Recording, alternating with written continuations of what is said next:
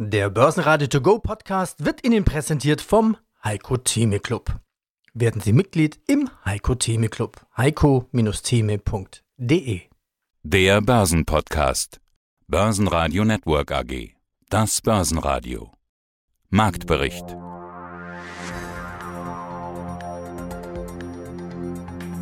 Schwarzer Montag, 9. März 2020. Ja, jetzt ist er da, der Corona-Börsencrash. Der DAX verlor am Montagmorgen über 1000 Punkte oder minus 8,4 Prozent und fällt runter auf unter 10.600 Punkte. Auch der Dow Jones verlor 8 Prozent zum Handelstart. Hier wurde gleich der Stecker gezogen. Der Handel an der Nasdaq und Wall Street wurde dann für rund 10 Minuten vom Handel ausgesetzt. Aus dem Börsenradiostudio A heute Peter Heinrich.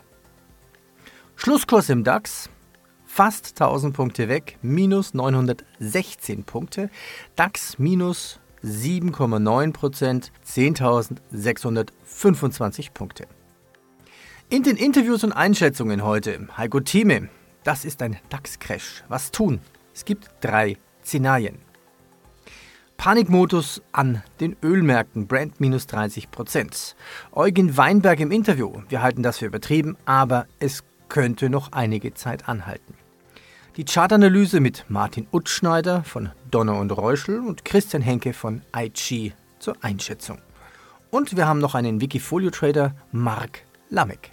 Heiko Thieme, globaler Anlagestratege. Ja, und am anderen Ende ist Peter Heinrich vom Börsenradio. Wir haben uns ja schon am Sonntagnacht noch unterhalten, lange gesprochen, gleich am Montagmorgen ausgemacht, wir machen eine Sondersendung.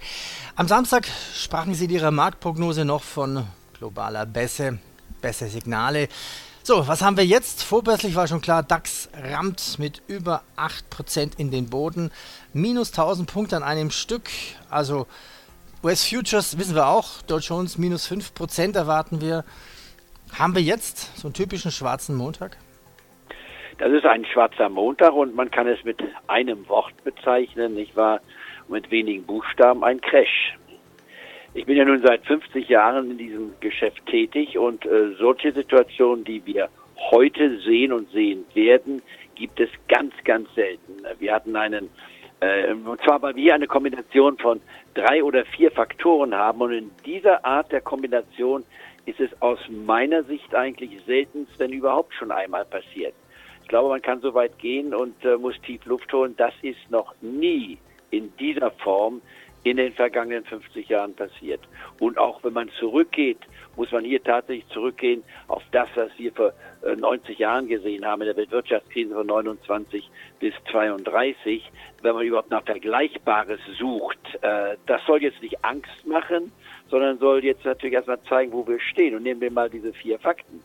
Das eine ist offensichtlich der Coronavirus.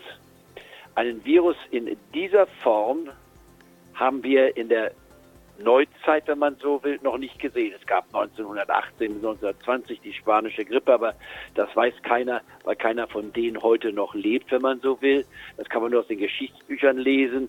50 Millionen Menschen sind dort äh, umgekommen, nicht wahr? Und die Bevölkerung war deutlich geringer mit knapp zwei Milliarden Menschen. Also das sind Größenordnungen, die wir uns gar nicht vorstellen können auf der heutigen Basis. Äh, wir haben den Coronavirus am Anfang ja, so am Rande betrachtet. Ich hatte ja schon Anfang Februar gewarnt, gesagt, wir schätzen diesen Virus falsch ein. Die Börsen sind auf Höchstniveaus, tun sollte, ob nichts passiert wäre und habe gesagt, bitte 25 bis 40 Prozent Bargeld ansammeln. Mehr dazu im heikotime.club. Boom der Panik. Schon vorbörslich war es am Montag klar, dass es keine gute Börsenwoche wird. Ja, schönen guten Morgen an diesem Crash-Tag, muss man schon sagen. Mein Name ist Martin Utschneider. Ich leite die technische Analyse bei der Privatbank Donner und Reuschel. Wie groß ist der Crash am Montagmorgen? Ja, wir sind mittlerweile schon knapp, ja, knapp 3000 Punkte im Minus seit den Allzeithochs. Also im DAX auch heute klares Minus, klare Minusanzeichen. Es ist also wirklich eine fast schon ernüchternde Situation. Wir sind 6,7 Prozent jetzt im Minus zum vergangenen Freitag. Also der DAX ist im Crash-Modus und wir müssen jetzt im wahrsten Sinne des Wortes nur hoffen, dass die nächsten Linien bei 10.200 oder ich sage jetzt mal vielleicht auch bei 9.900 halten. Im Moment kämpft der DAX mit der 10.800, die eine wichtige Unterstützung ist, aber wir sind knapp 20 Punkte drunter. Also keine Entwarnung oder auch kein Rebound. Äh, Im Moment ist alles noch auf Sell-Modus. Okay, also größter Kurssturz seit 2001, rein statistisch ja. gesehen. Sag bitte nochmal die Marken. Also wir waren bei 13.500, sind jetzt bei 10.800 und man kann jetzt sagen, okay, das ist der größte Kurssturz. Wir sind vielleicht schon ausverkauft, aber ich sehe hier noch Potenzial bis 10.266 und vielleicht sogar 9.900, wenn nicht von fiskal- und geldpolitischer Seite schnell irgendwelche Maßnahmen eingeleitet werden. Noch ein paar Kurse. Deutsche Bank, Daimler und Covestro rund minus 12 Prozent, BMW und VW rund 11 Prozent minus. Deutsche Bank auf Rekordtief bei 5,61 Euro. Die Lufthansa streicht den Flugplan um weitere 50 Prozent ein. Die Eventaktien DEAG und Eventteam wollen weiter Großveranstaltungen. Tja, Pech. DEAG minus 15 Prozent. Ja, einen wunderschönen guten Morgen. Mein Name ist Christian Henke. Ich bin Senior Market Analyst bei IG Europe in Frankfurt. Öl, Gold, US Futures, DAX. Montagmorgen. Das Interview findet jetzt noch vorbörslich statt. Flash Crash im Öl. Was ist passiert? Ja, natürlich die Ereignisse, die haben uns, glaube ich, heute Morgen ganz früh doch alle ziemlich überrascht. Der Ölpreis, die Notierungen an den Ölmärkten sind doch, man kann sagen, deutlich eingebrochen. Aktuell sehen wir die Sorte WTI, also das nordamerikanische Öl, bei einem Minus von fast 27 Prozent. Öl der Sorte brennt, also eher das europäische Öl, fast 25 Prozent im Minus. Ja, und dann natürlich auch noch, wie das leidige Thema in den letzten Wochen, das Coronavirus, die Ankündigung einiger europäischer Staaten, hier letztendlich drastische Maßnahmen einzuleiten, wie in Italien. Dort wird sogar die Gesamt, das, man kann sagen, fast Norditalien unter Quarantäne gestellt. Ja, das ist natürlich heute ein Mix an schlechten Nachrichten. Ja, und das letztendlich mündet doch darin, dass wir beim DAX wohl jetzt in wenigen Augenblicken mit fast über 7% im Minus in den Tag starten werden. Boah, das ist schon, schon brutal. Wo steht ihr jetzt zum Zeitpunkt des Interviews, dass man vielleicht dem Hörer noch, noch einen Zeitpunkt gibt, eine Marke gibt?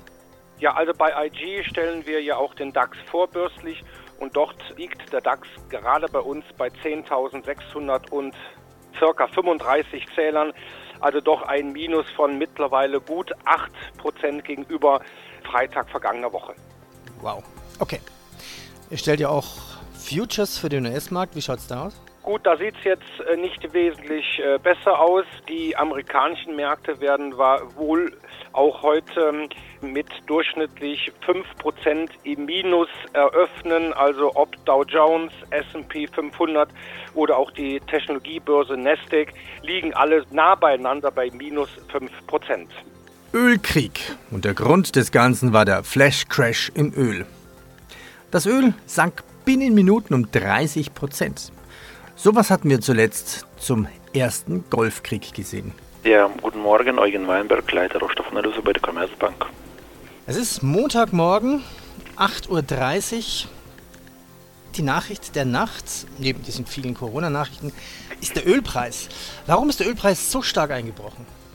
Der Grund dafür ist der Preiskrieg zwischen der OPEC und Nicht-OPEC, der über die letzten Tage entbrannt ist wobei natürlich zu den ohnehin schwachen Nachrichten, zu der schwachen Nachfrage jetzt nochmal eine massive Steigerung des Angebots hinzukommt, wobei äh, Saudi-Arabien angekündigt hat, über den Bedarf hinaus jetzt nochmal seine Produktion massiv zu erhöhen.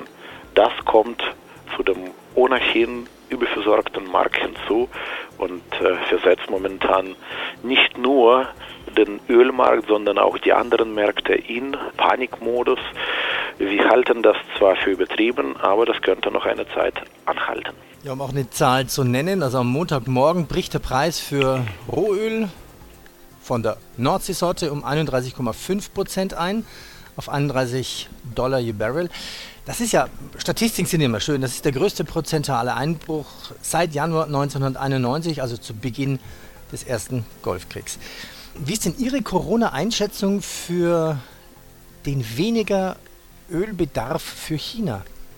Ich glaube, dass dies einen temporären Effekt haben wird. Das heißt also, auch wenn wir momentan womöglich bis zu teilweise eine bis sogar eineinhalb Millionen Barrel weniger Ölnachfrage haben, würde, sich, würde sie sich im Laufe des Jahres wiederholen.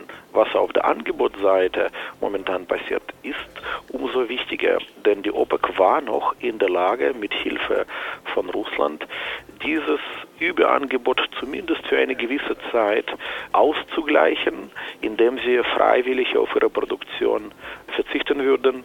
Darauf haben sie sich nicht während des Treffens am Freitag einigen können und die Folge dessen ist der massive Preiseinbruch. Diesmal ist es nicht äh, in erster Linie auf die Nachfrage zurückzuführen, sondern auf das Angebot und das Angebot hat tatsächlich auch über die vergangenen fünf Jahre das Geschehen am Markt über längere Strecken geprägt. Ach ja, und noch ein Hinweis, durch die Sommerzeitumstellung in den USA beginnt die US-Börse die nächsten drei Wochen schon früher, schon um 14.30 Uhr. Mein Name ist Marc Lambeck, ich bin 50 Jahre alt, komme ursprünglich aus Hamburg und lebe und arbeite seit vier Jahren in München. Schauen wir doch mal rein, gehen wir auf dein Portfolio ein. Ich habe es mal sortiert nach Performance. Ganz oben steht Amazon, Microsoft, Ubisoft, Nintendo. Okay, Microsoft, Ubisoft, Nintendo ist mir klar. Warum Amazon? Was hat das mit Spielen zu tun, mit Gaming? Weil Amazon zum einen natürlich physisch äh, Games verkauft und äh, der, das größte Online-Kaufhaus der Welt ist, bei dem man diese Spiele kauft. Ich habe selbst auch schon dort äh, Spiele gekauft für meine Kinder und mich. Im Übrigen probiere ich das auch selber immer gern mal aus, um zu sehen, wie das Ganze eigentlich so funktioniert und warum diese Faszination für junge Leute so groß dafür ist. Also da bekommt man die Spiele und ich glaube auch dann, dass Amazon langfristig auch digital da deutlich mehr mitspielen wird im Online-Gaming-Markt. Dass man also dort quasi auch, es gibt mittlerweile schon so Pauschalangebote, bei denen man so ähnlich wie bei Netflix oder Spotify eine Monatsgebühr bezahlt und dann aber auf alle möglichen Spiele zugreifen kann. Es würde mich ehrlich gesagt nicht wundern, wenn Amazon in diesen Markt auch einsteigen würde. Mhm. Insofern auch da, um den Zukunftsmarkt Gaming noch mehr bedienen zu können. Kann ich mir auch vorstellen, also dieser ganze Subscription-Markt, der ist ja relativ groß geworden. Also Performance Amazon 300, ich runde jetzt auf, 350 Prozent. Microsoft 250, ich runde jetzt auch auf. Ubisoft auch 250 Prozent. Nintendo 226 Prozent. Seit wann gibt es ein Portfolio und, und wie lange hältst du Werte im Depot? Mein Portfolio gibt es, wenn ich das jetzt richtig in Erinnerung habe, seit 2016. Und ich fahre eine ganz klare Buy-and-Hold-Strategie. Ich bin kein Daytrader, der jeden Tag schaut, wo, wo man vielleicht einen kleinen Trade machen kann, sondern ich setze auf diese langfristige Strategie. Ich schaue nur, ob Firmen dabei sind, die vielleicht mal eine Weile wirklich gar nicht performen, dann tausche ich sie aus. Ansonsten glaube ich daran, dass alle diese Firmen, die dort drin sind, langfristig Erfolg haben und bisher gibt der Erfolg mir recht, denke ich mal, wenn man sich die Performances anschaut. Ja. Börsenradio Network AG Marktbericht Der Börsenradio To Go Podcast wurde Ihnen präsentiert vom Heiko Theme Club. Werden Sie Mitglied im Heiko Theme Club. heiko-theme.de